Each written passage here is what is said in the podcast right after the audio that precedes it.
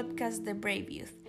Esperamos que esto sea de mucha edificación para tu vida. Gracias por escucharnos.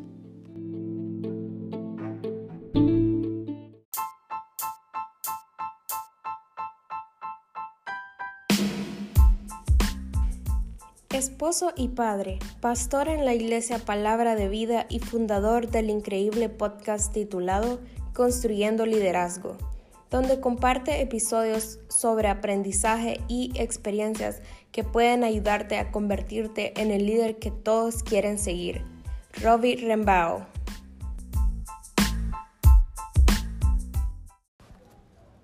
Hola Robbie, ¿cómo estás? Bien, bien, ¿y tú? Todo bien, todo bien acá en, en casa por la cuarentena. ¿Y tú? ¿Cómo está todo por allá?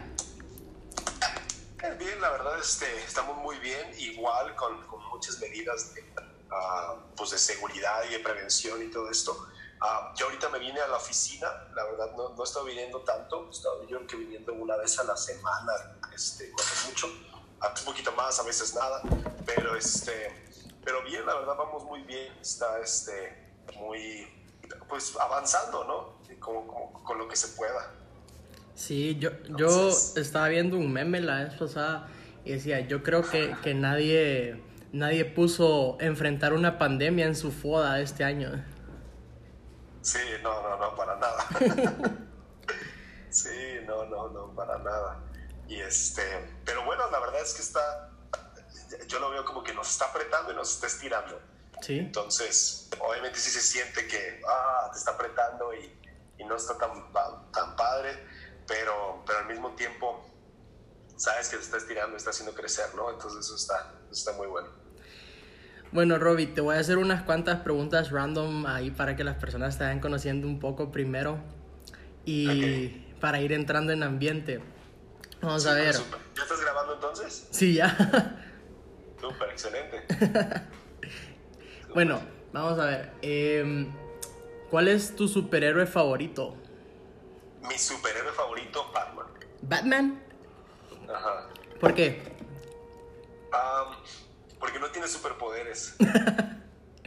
Bien. Entonces, este, como que es alguien muy, muy como tú y como yo, ¿no? Ajá. Entonces, de alguna manera. ah, Solo nos faltan los- tener esos superpoderes. Ajá. Solo nos faltan Si los tienes esos millones. superpoderes puedes hacer algo. Ajá, exactamente. Pero sí, la verdad es que está. ah, y como que desde chiquito me, me encantaba. O sea, me encantaba y de chiquito me acuerdo que tenía una, una máscara que tenía pegada a la capa. Oh, ¿no? Y es- cool. es una máscara de plástico, ¿sabes? Así que Sí, sí. me la quitaba y todo sudado de que me la tenía casi casi que arrancar mi mamá. Entonces, sí, tengo buenos recuerdos de Batman. Bien. Vamos a ver. ¿Tú eres de las personas que pone primero la leche y luego el cereal o primero el cereal y luego la leche? No, el cereal primero. ¿Cereal primero? Sí. ¿Tú no? ¿Tú pones leche primero? Mira, toda mi vida he sido de los que pone primero el cereal. Pero Pero. ahora que me casé, eh, dividí- mi esposa me enseñó que lo ideal es 250 ml de leche. Entonces... Entonces... ¿Y cómo lo mides? ¿Lo pesas o qué? Sí, no, tenemos como una tacita y es como, bueno, lo pongo, entonces primero echo la leche, luego pongo el cereal. Pero em, la verdad es que siento que me ha gustado más así porque el cereal queda más crujiente. Entonces es como, mm.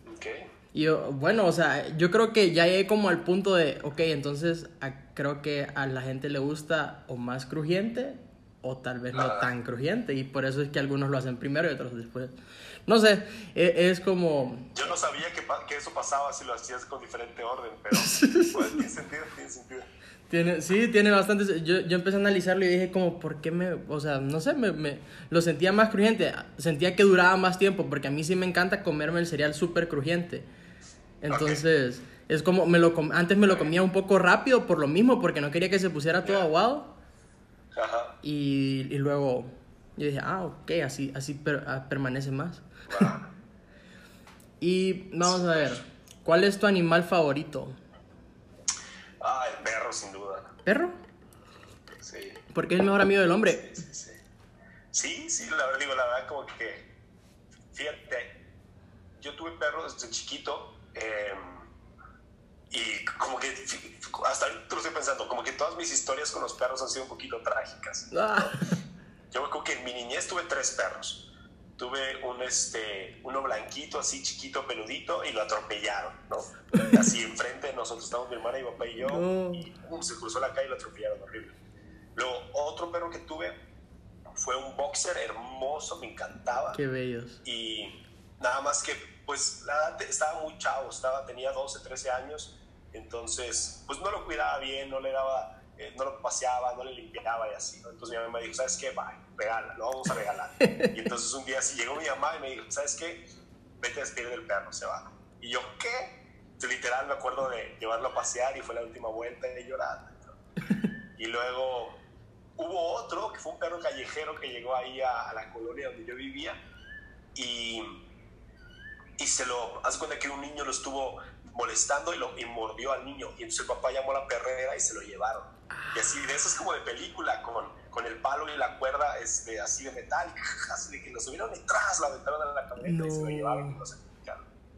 Este, y así. Y de casado ahorita, cuando regresamos después de, de aquí ya a Guadalajara a vivir, hemos tratado de tener perro como unas tres o cuatro veces. Y cada una ha sido una historia así medio trágica. pero pero el perro- los perros me fascinan, me encantan. Soy, sí. Pronto vamos a tener un perro, que nomás que las niñas estén un poquito más grandes, mis hijas, y, y ya.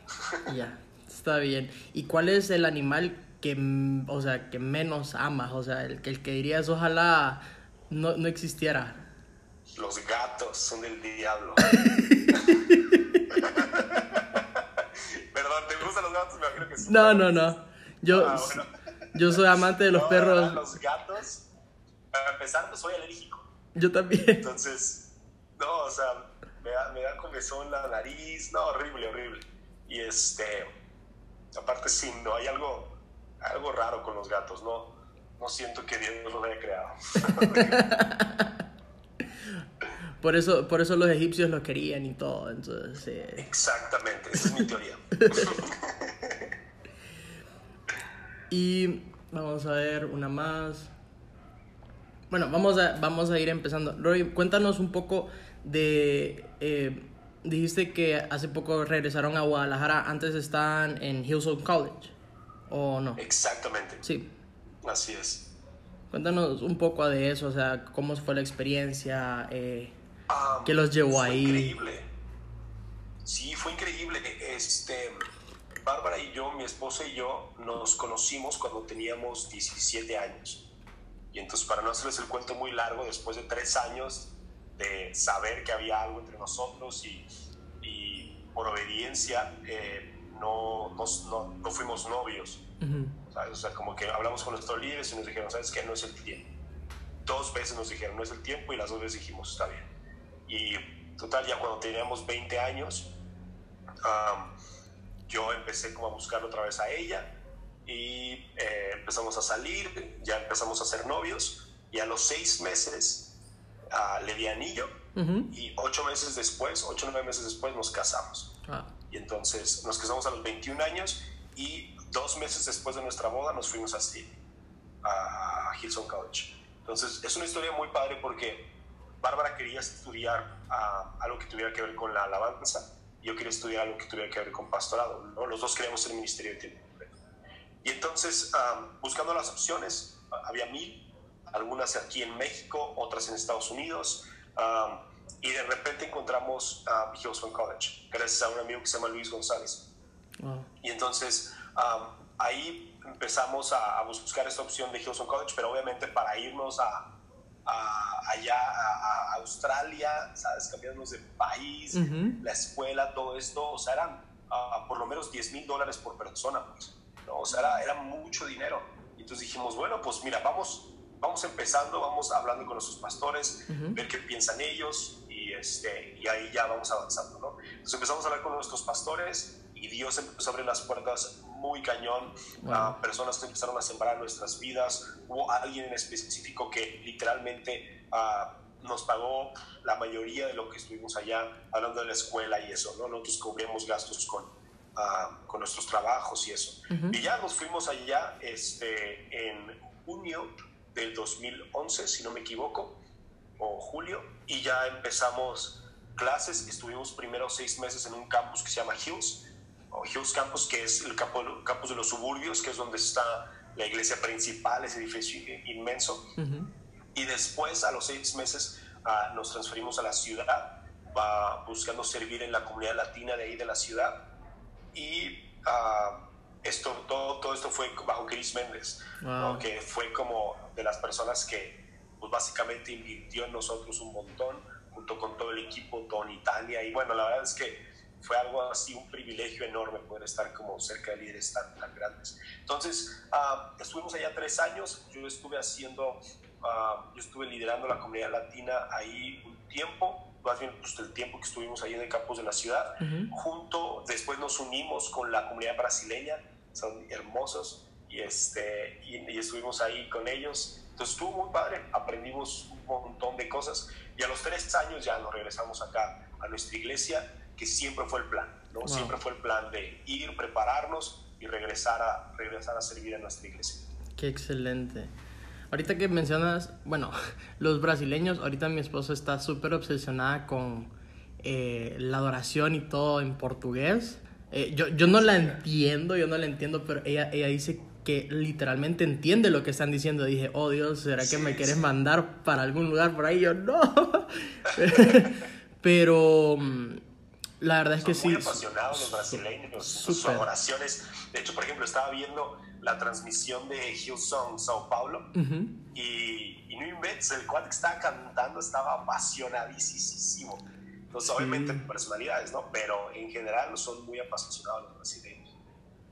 Y ahora, yo veo que, o sea, desde tus 17 años fuiste obediente al no andar con, con tu esposa Bárbara. E, eso me imagino que ha influido bastante en tu liderazgo.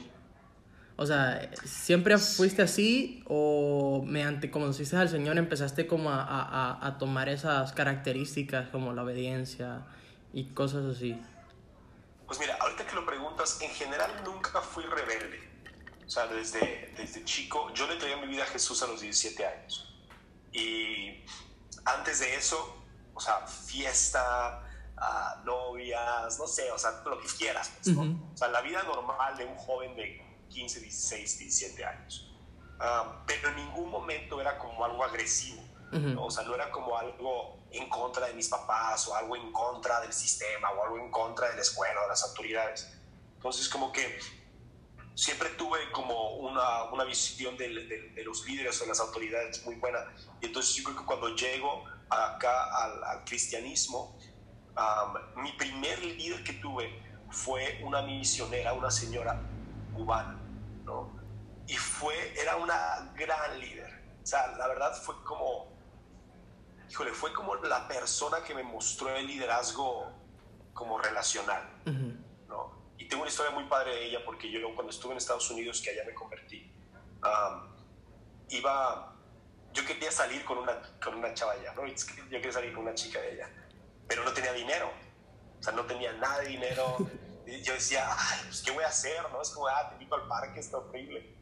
Y, y entonces me dijo, oye, invítala al cine. Le digo, pero no inventes, el cine es carísimo aquí. Uh -huh. Y entonces se, se, voltea, así estamos en el carro, se voltea al asiento de atrás, agarra su bolsa y saca un billete de 50 dólares. Y las palabras que me dijo fue, esto es lo que una madre haría por su hijo. Me da los 50 wow. dólares. Y en este momento fue como de, wow, o sea, eso es liderazgo, pues. ¿Sabes? O sea, no es, uh, es, poder tener una relación con alguien. Entonces, ¿cómo no te vas a someter a alguien así? ¿Sabes? ¿cómo no, te vas a, ¿cómo no vas a obedecer a alguien así? Y entonces, cuando ya regresó a Guadalajara, justo ayer estaba hablando con mi esposa acerca de esto, que yo creo que la cosa que más obtuve de mi pastor de jóvenes cuando ya llegué aquí a Guadalajara en mi iglesia, se llama, se llama Esteban Ornelas, lo que yo más recibí de Esteban fue este regalo de obediencia. Porque de hecho, eh, yo estoy ahorita en la oficina que él tenía. Es, literal. Es muy raro, y este, pero especial. Y entonces yo me acuerdo que había um, un sillón verde en, en, aquella, en aquella pared y, y, ahí es donde nos sentábamos y él tenía ahí acá, su escritorio y entonces platicábamos. Yo creo que ahí fue donde me dijo, me dijo, Robbie, creo que no es momento de que andes con. Y yo no sé por qué, fue como, no, no, creo que no es momento. Ok. Es como, bueno, ¿sabes? O sea, como que mi pensamiento ha sido, o sea, si yo le he decidido entregar eh, como mi, mi, mi, sometimiento a alguien, pues es por algo, ¿no? Entonces, ¿por qué lo voy a quitar en el momento que me conviene o que no me gusta, ¿no? Entonces, como que siempre ha sido eso, y entonces eso ha sido como una de las bases para mí en, en, mi vida con Dios y de liderazgo, que ahora lo estoy diciendo y nunca, nunca, no siempre ha sido tan fácil, pero uh, de hecho cuando ha sido más difícil es cuando, es cuando he obtenido más, más riqueza de eso, ¿no? Entonces, sí, sí, la obediencia ha sido como un tema grande en mi vida. Ahora, ¿cómo hacen o cómo están haciendo para liderar en este momento? O sea, chicos que tal vez venían comenzando su camino en el Señor o cosas así, ¿han, ya han preparado como alguna estrategia para eh, pues tener esa constancia con ellos, que se mantengan en, el camino, que no se vayan a apartar? Pues mira, la verdad te quisiera decir como, sí, mira, estamos haciendo esto, uno, dos, tres, pero honestamente no tenemos todavía algo ah, como establecido. Estamos tratando de encontrar el sistema correcto, ¿no? O sea, todo se trata de, de los sistemas que tienes, ¿no? O sea, los sistemas nos van a ayudar a hacer lo que queramos hacer, pero un sistema no sirve de nada si no tienes la relación. Entonces, estamos tratando de trabajar un montón con la relación. Eso es como lo que está ahorita en, en mi corazón, el corazón de mi pastor, es como necesitamos trabajar con la relación, necesitamos trabajar con la conexión, necesitamos tener esto que estamos teniendo tú y yo, ¿sabes? Una conversación, un, hey, ¿qué onda? ¿Qué, qué pasa con, con, esto? ¿Qué pasa con el otro? ¿Cómo le hacemos? ¿Hacia dónde vamos? Entonces, si podemos tener esta relación y esta conexión, entonces el sistema va a ayudar, ¿no? Porque la relación y la conexión provocan esta cultura de, de, amar a la gente y de invertir en la gente y de estar en, en, en comunicación. Entonces, si tenemos la cultura, entonces, con la cultura correcta, el sistema que pongas va a funcionar. ¿no? El otro día alguien me dijo, este, dice, la cultura se desayuna la estrategia. O sea, la cultura es tan poderosa que no importa qué estrategia tengas, puedes tener la estrategia o el sistema más grande y más poderoso del mundo, pero si no tienes la cultura para soportarlo, no va a servir de nada. Y hablando de cultura, como estas cosas intangibles, este, valores, convicciones y eso, ¿no? Wow.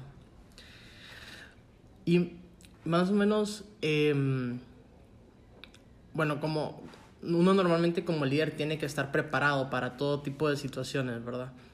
Em, ya, ya tienen como planeado más o menos hasta cuándo puede durar eso o, porque... Yo acabo... Perdón, dime, dime. no, disculpa. Eh, porque la, la, vez pasada escuchaba y alguien me decía, o sea, nuevo, nuevos problemas, nuevas soluciones. O sea, toca empezar a trabajar y termine o no termine la pandemia, tenemos que estar listos para ambos. Entonces, em, en tu, desde tu punto de vista en liderazgo, ¿cómo, cómo, cómo crees que sería la, la, mejor forma para eso? Mira, yo creo que precisamente lo, lo dijiste súper, súper bien. Creo que es muy atinado lo que dijiste. Hay que estar preparado para si acaba y hay que estar preparado si continúa. ¿no? Entonces, digo, ahorita, por ejemplo, ayer escuché a alguien o antier escuché a un amigo decirme, que en China había ya cero casos y empezaron a subir otra vez. Y es como, oh, no, es como no, no me digas eso. Entonces, obviamente todos queremos que esto acabe, pero al mismo tiempo no sabemos si va a acabar.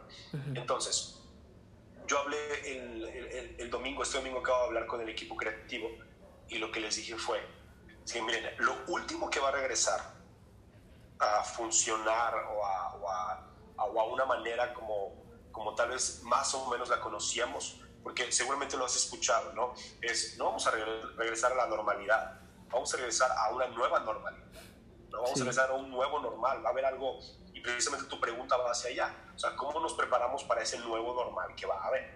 lo que yo les dije fue, ah, de aquí a que podamos hacer reuniones de más de 100, 200, 300 personas, o sea, falta un montón. O sea, por lo menos 3, 4, 5 meses. ¿no? Por, por, lo menos 3 meses. Uh, siendo moderados, 5 meses. ¿no? Entonces, siendo pesimistas, el año, lo que resta del año. ¿no?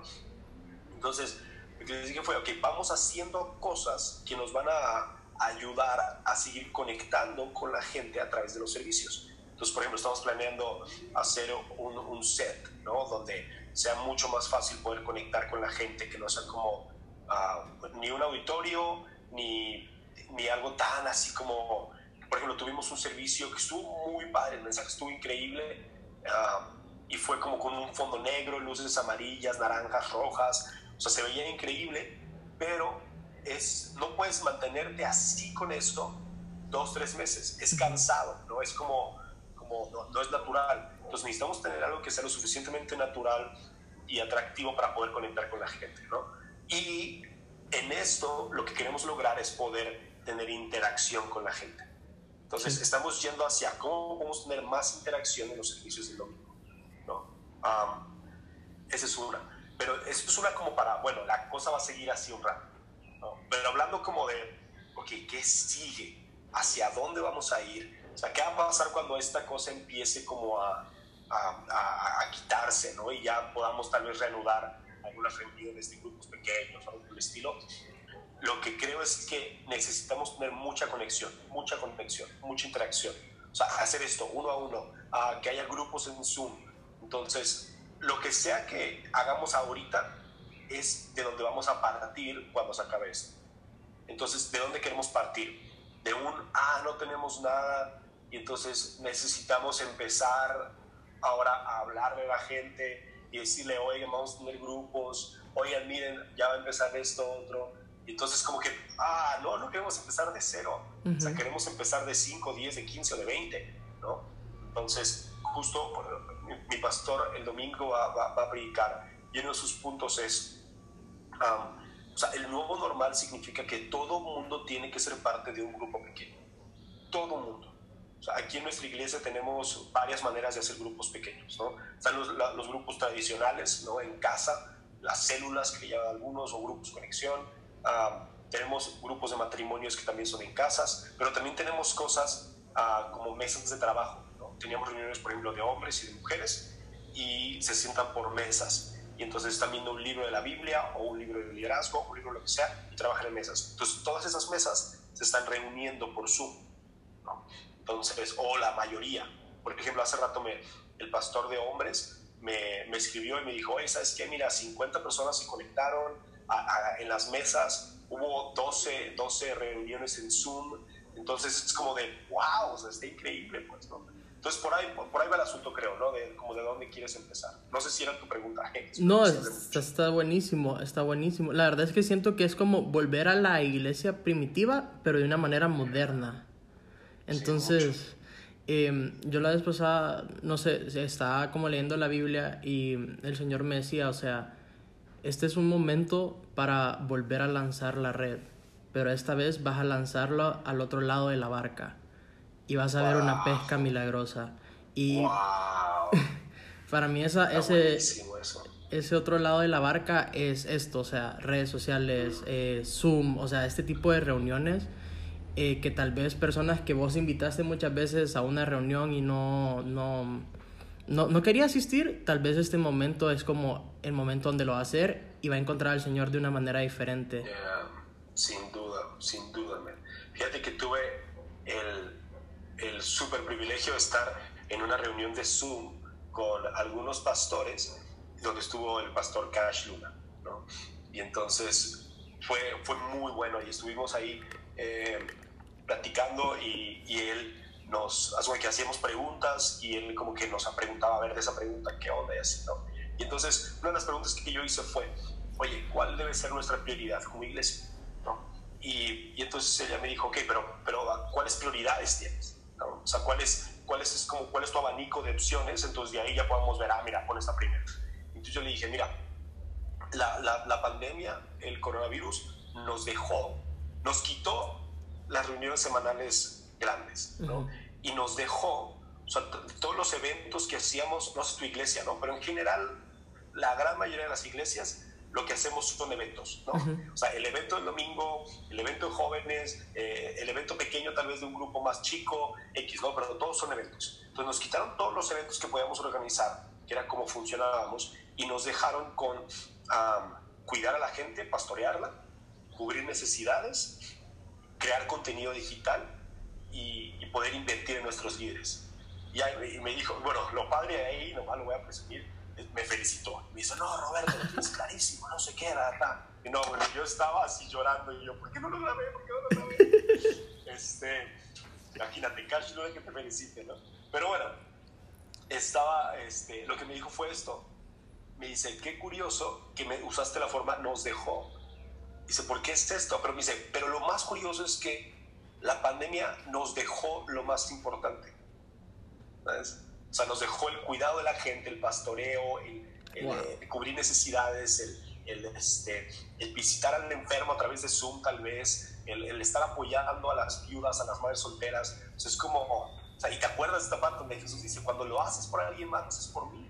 ¿Sabes? Entonces, como que, como que esta es una temporada que nos está apretando, no está bonita, se siente feo, pero a ver nos está abriendo, pues, ¿no? Nos está estirando a cosas más grandes. Entonces, eso está bueno. Wow. Y Roy, ¿cómo podrías o cómo animarías a alguien a impulsar su liderazgo durante la pandemia? Eh, tal vez hay chicos que estaban comenzando su camino en el Señor, están algunos incluso hasta tomando un, un puesto de liderazgo. Recién empezó el año y hey, ya soy un líder, qué bueno. Y después vino la pandemia no, pues ahora, ¿qué hago? Eh, ¿Cómo podrías animarlos o qué les podrías recomendar a ellos? Sí, mira, liderazgo, una de las definiciones que, que hay que me encantan porque es muy simple y la usa John Maxwell, que muchos conocemos, es liderazgo es influencia, ¿no? Y la manera en la que más puedes influir en alguien es a través de una relación, ¿no? a través de una amistad. Entonces, la mejor manera de liderar a alguien es a través de una relación o a través de una amistad.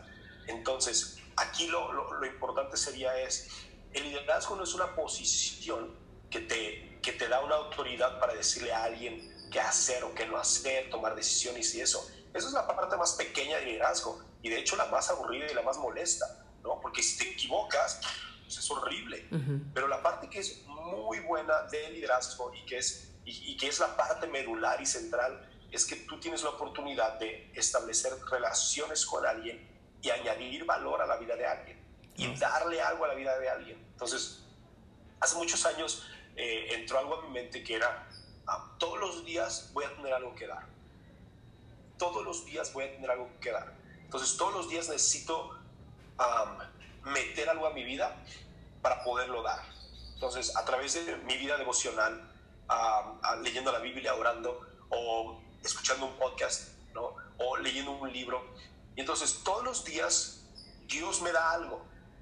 Todos los días Dios me da algo. Todos los días siento que, que hay algo, que, o, en días pasados que Dios me dio algo. Y entonces, por ejemplo, ahorita, pues estoy sacando un montón de cosas que, que, que Dios ha hablado, que Dios ha hecho en días pasados. Entonces, como que si, si quieres ser un líder, un líder da. Un líder da, un líder invierte, un líder añade valor. Entonces, si estabas empezando tu liderazgo y quedaste como en este momento de, ah, ya no voy a poder tomar decisiones y decirle a todo el mundo qué hacer. Esa era la parte más aburrida. Invierte en alguien. Llámale a alguien. ¿Cómo estás? ¿Qué, qué has hecho? Y digo, con, los jóvenes es, es bien difícil, ¿no? Porque es, y más con los jóvenes que quizás no tienen tanto tiempo o conexión en la iglesia, porque les hablas y les dices, ¿qué onda? ¿Cómo estás? Ah, bien. Oye, ¿qué onda? ¿Cómo tiene la pandemia? Pues, pues bien, digo, aburrido, pero bien. Ah, este, oye, ¿qué has aprendido? No, pues nada, no, no he tenido clases. Entonces, así como, oye, pero, ¿y bueno, algo que Dios te esté hablando? no. Y tú así como de, ¡ah! No, o sea, como que a veces no puedes conectar muy bien ese trabajo. Pero tú, tú necesitas tener algo que dar. Oye, ¿sabes qué? Bueno, qué bueno que estás bien y que no has aprendido nada y que te lo estás pasando de flojo ahí en la cama y viendo Netflix. Pero pero oye, mira, Dios me dijo esto el otro día y te lo quería compartir. O sabes que leí en un libro esto y que te lo quería compartir. O mira, otro día, escuchando un podcast, este, te quería compartir esto. Y ya, entonces tienes algo que darle. Y tú no sabes cuándo vas a escuchar esa historia de regreso de, ah, un día me habló José y me dijo que, este, que, que, Dios puso en su corazón que me dijera que, que, que, que, que, yo soy grande y que Dios iba a tener cosas grandes para mí. Y en ese momento como que mi confianza se, se fue a otro nivel y empecé a buscar las cosas de Dios, ¿no? O sea, no sabes cuándo, vas a, cuándo va a regresar esa historia y no sabes todas las que no van a regresar, no las vas a escuchar, lo que Dios hizo algo a través de ti. Entonces, creo que, creo que es una manera en la que puedes como aprovechar este tiempo. Qué increíble. Sí, definitivamente. Ya, ya de último, em, ¿cómo podrías o qué le podrías recomendar a alguien que tenga ese anhelo de servir y no siente o se siente que ahora esto ha sido un obstáculo y no sabe cómo hacerlo?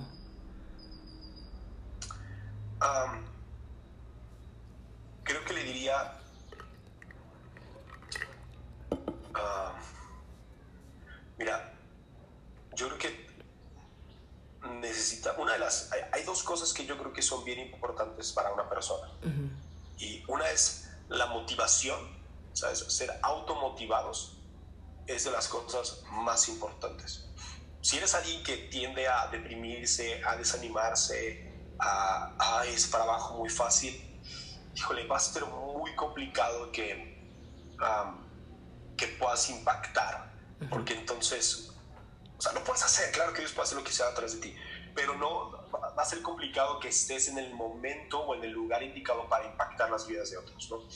Entonces, primero que nada, yo diría, aprende a automotivar. Aprende de, o sea, lo más, la, la manera más fácil de motivar a alguien más es estar motivado tú. La, la, la, manera más fácil de, de, que alguien más se apasione es estar apasionado tú. Nadie se va a apasionar más que tú por lo que tú quieres. Entonces, y no vas a poder llevar a nadie a apasionarse por algo de lo que tú no estás apasionado. Entonces, uno es como, si quieres servir a Dios, apasionate por eso. O sea, que, que, que estés súper motivado por lo que Dios puede hacer a través de ti. Ayer me escribió, nos escribió a mi esposa y a mí, una, una chica del grupo de jóvenes, me dijo, estoy como súper emocionada por lo que Dios va a hacer cuando, cuando salgamos de esta. Dice, me dice, a veces no puedo dormir de la emoción. Y no inventes, su emoción, su pasión me contagió. O sea, ve ah. nomás ahorita estoy así como, ah, ya quiero que acabe esto para ver qué Dios hace con ella, ¿no? Pero nadie va a poder motivarla más de lo que ella puede automotivarse. Entonces, eso por un lado. Y la otra cosa que creo que es bien importante en, en una persona es que encontremos las maneras de hacer las cosas. Que no seamos, en inglés se dice resourceful, ¿no? Que puedas tener como todos los recursos o que puedas ver lo que tienes a tu alrededor y que sepas que no nomás son cosas, que son recursos que Dios está poniendo en tu vida que puedes usar. Entonces, híjole, ¿qué puedes hacer? Un montón de cosas. Llámale a alguien por teléfono todos los días. Este, métete a todo lo que haga tu iglesia ¿sabes? Ah, un live en Facebook, ahí estoy comentando, sí, amén. Ah, servicio, dos servicios, tres servicios, me meto los dos, tres servicios. O sea, ah, ah muy bien, Oye, ¿qué más puedo hacer? ¿Qué más puedo hacer? Oye, mira, se me ocurrió esto, lo puedo hacer, sí, hazlo, atrás. O sea, como que involúcrate un montón. O sea, no como que no te esperes a que alguien te diga qué hacer. No seamos, Brian Houston tiene uh, una plática que un día dio allá en, en Sydney, me encantó. Dice, necesitamos dejar de ser guiados por instrucciones e inspirados por iniciativa. ¿Sabes? Dejamos de ser guia, dejamos, necesitamos dejar de ser guiados por instrucciones y empezar a ser inspirados por iniciativa. ¿no? Entonces, inspirémonos con la iniciativa. Es como de qué puedo hacer, a dónde puedo ir, a dónde puedo llevar. O sea, hablen a tus familiares y diles, oye, ¿sabes qué? ¿No quieres donar dinero para llevar después a esa gente? No sé, o lo que sea. Pero que podamos de verdad saber que Dios puede hacer algo de cada uno. Todo. Wow.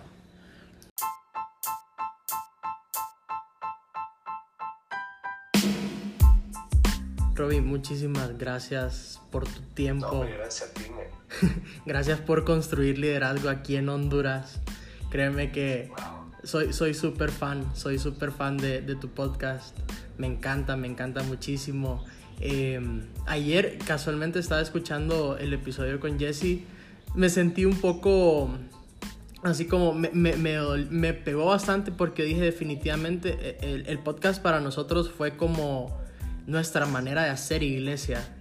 Y yo dije definitivamente si así estoy haciendo iglesia tengo que mejorar. Tengo que mejorar, tengo que conseguir formas de mejorar calidad de audio, mejorar muchas cosas. Y créeme que estás construyendo liderazgo alrededor del mundo. Te amo muchísimo, te admiro gracias, gracias por tu tiempo. Sos, sos increíble. Desde el momento en que te conocí, eh, sentí un gran afecto por tu parte. Ah, José, no tienes una idea de lo que significa que me digas esto y, y de verdad, qué increíble todo lo que estás haciendo, el esfuerzo que le metes, la pasión que tienes por los jóvenes. Yo creo que, o sea, cuando, cuando alguien tiene un amor genuino por algo, se nota, ¿sabes? Y yo creo que tú tienes un amor genuino por lo que haces ¿sí? por la gente a tu alrededor, tienes el orden correcto de las cosas. Y te lo voy a decir donde me di cuenta, digo, no sé, no sé quién hizo el post de este, del, podcast, este, lo vi ayer que me taguearon y nunca había visto a alguien que pusiera primero padre y esposo. Ah. ¿Sabes? O sea, ese es el orden correcto. Ese es el orden correcto. Es como, ¿quién soy? Ah, soy papá y soy esposo. ¿Sabes? Y después soy todo lo demás. Y todo lo demás no importa si no hago esto bien. Entonces, el que tú tengas ese orden correcto de las cosas, híjole, y, y la gente que te rodea necesita acercarse a eso, porque, porque tienes el orden correcto de las cosas y tienes como la mirada puesta en el lugar correcto. Entonces, José, muchas felicidades y de verdad qué privilegio poder hablarle a, a la gente que, que, que, lideras, poder sembrar un poquito ahí en Honduras. Este, ojalá, ojalá, ojalá pronto podamos ir allá a Honduras y este, te esperamos. más cerca, ¿no? Te esperamos y con buen café, siempre. Uf, súper, excelente. Estoy tomando muy mal café ahorita, por cierto, ¿eh? pero, pero a veces pasa, está bien.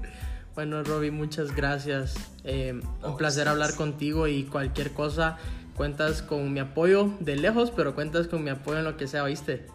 Gracias, gracias. Igualmente, ahí estamos, nos amamos. Bye. Bye.